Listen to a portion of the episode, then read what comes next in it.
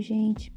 Ao longo da trajetória de aprendizagem dessa disciplina de jogos não convencionais, aprendemos um pouco sobre a ginástica de trampolim, como iniciou, o que é, qual as características dessa modalidade. A ginástica de trampolim chegou ao Brasil em 1975. E sabe-se também que a Confederação Brasileira de Trampolim Acrobático chegou em 1995. Em 2000, teve-se a inserção nos Jogos Olímpicos. A ginástica de trampolim tem o intuito de trabalhar a habilidade de saltar sempre mais alto, entre outros movimentos como os de rotação. Esses aspectos são válidos tanto para o trampolim individual quanto o trampolim duplo.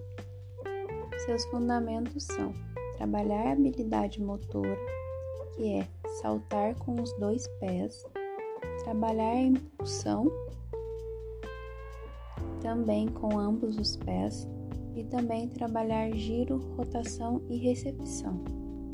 Existem alguns tipos de saltos: o salto sentado, o salto com rotação simples, o salto vertical e alguns saltos combinados também.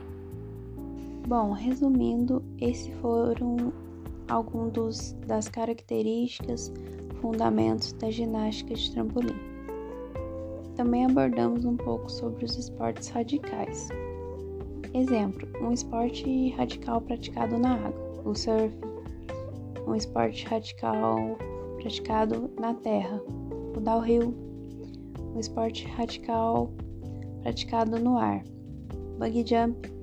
Então a gente falou um pouco sobre esses esportes, como funciona, é, os tipos de cuidado que devem ter em praticar esse tipo de esporte, entre outras coisas relacionadas aos esportes. Eu acredito que essa disciplina é muito importante pelo fato de abrir um norte imenso, é, abre um leque de possibilidades na nossa cabeça de criação de conteúdo para os alunos. Então, por isso eu achei muito interessante e gostei bastante dessa matéria. Muito obrigada a todos e um excelente dia.